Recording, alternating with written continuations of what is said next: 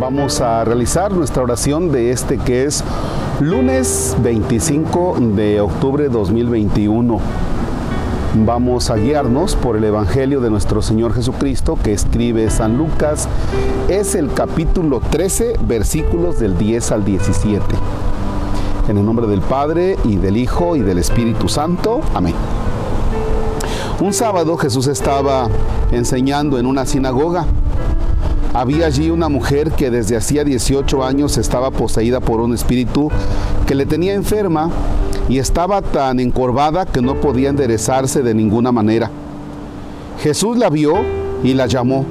Luego le dijo, mujer, quedas libre de tu mal.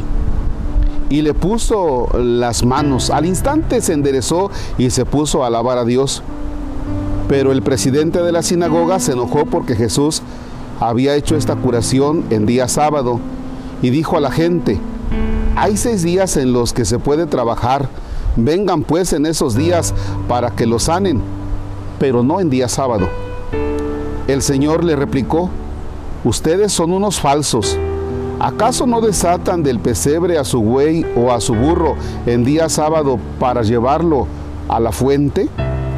Esta es una hija de Abraham y Satanás la mantenía atada desde hace 18 años. ¿No se le debía desatar precisamente en día sábado? Mientras Jesús hablaba, sus adversarios se sentían avergonzados. En cambio, la gente se alegraba por las muchas maravillas que le veían hacer. Palabra del Señor. Gloria a ti, Señor Jesús.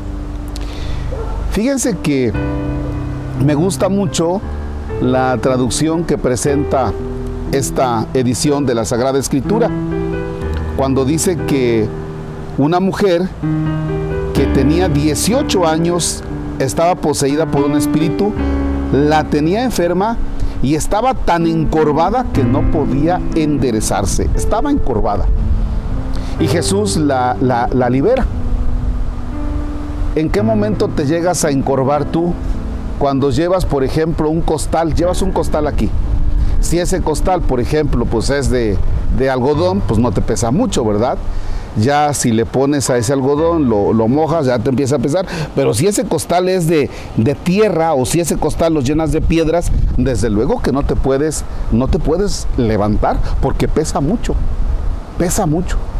Entonces, parece que esta mujer lleva muchos pesos o lleva mucho peso, lleva mucha carga a tal grado de que está encorvada.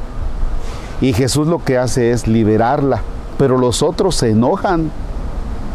Y, le reclaman a la gente, oigan, pues vengan, vengan de lunes a viernes, ¿para qué caramba vienen en sábado? Y eso, eso a Jesús no le agrada mucho. Fíjense que en la vida hay personas que llevan mucha carga en la espalda y a veces es necesario quitar esa carga. Nos encontramos, y lo digo con cierta tristeza, en la vida de la iglesia personas que llevan ya una carga de por sí y van a determinada oficina y la secretaria o el secretario dice, no, es que eso no se puede, porque usted está en esta situación paso. Es como si le echaras otra piedra a la pobre persona y la vences más, la encorvas más, la agachas más. Si ya de por sí lleva una carga y tú todavía le echas otra, ¿ya? Y entonces a veces es necesario decir a la persona, mira, no te preocupes, te voy a ayudar. No te preocupes, a ver, ¿de qué manera te puedo ayudar? Ahora que estamos precisamente en esta etapa en la que vamos a abrir el sínodo y que tenemos que escuchar a las personas, ojalá tú como persona abordes este tema. En la iglesia necesitamos que no se nos echen cargas, que nos encorven más, sino por el contrario, por el contrario, que, que ojalá podamos escuchar a aquellas personas que tienen cargas y que puedan decir, quítame esta carga, ayúdame, ayúdame.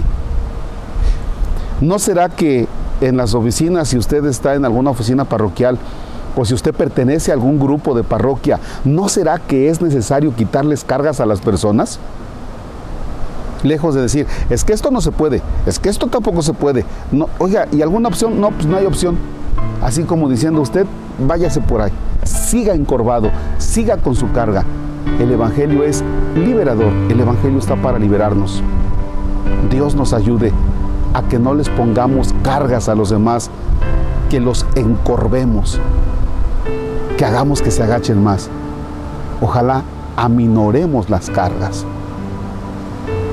Y también por otro lado, procuremos no cargarnos también muchas cosas. Padre nuestro, que estás en el cielo, santificado sea tu nombre. Venga a nosotros tu reino. Hágase tu voluntad en la tierra como en el cielo. Danos hoy nuestro pan de cada día, perdona nuestras ofensas como también nosotros perdonamos a los que nos ofenden. No nos dejes caer en tentación y líbranos del mal. El Señor esté con ustedes. La bendición de Dios Todopoderoso, Padre, Hijo y Espíritu Santo, desciende y permanezca para siempre. Amén. El Señor es nuestra alegría. Podemos estar en paz. Demos gracias a Dios. Oiga, pues hablando de cargas, ojalá que se eche una buena carga de café con sabor a fe. Ya sabe dónde encontrarlo. Ánimo.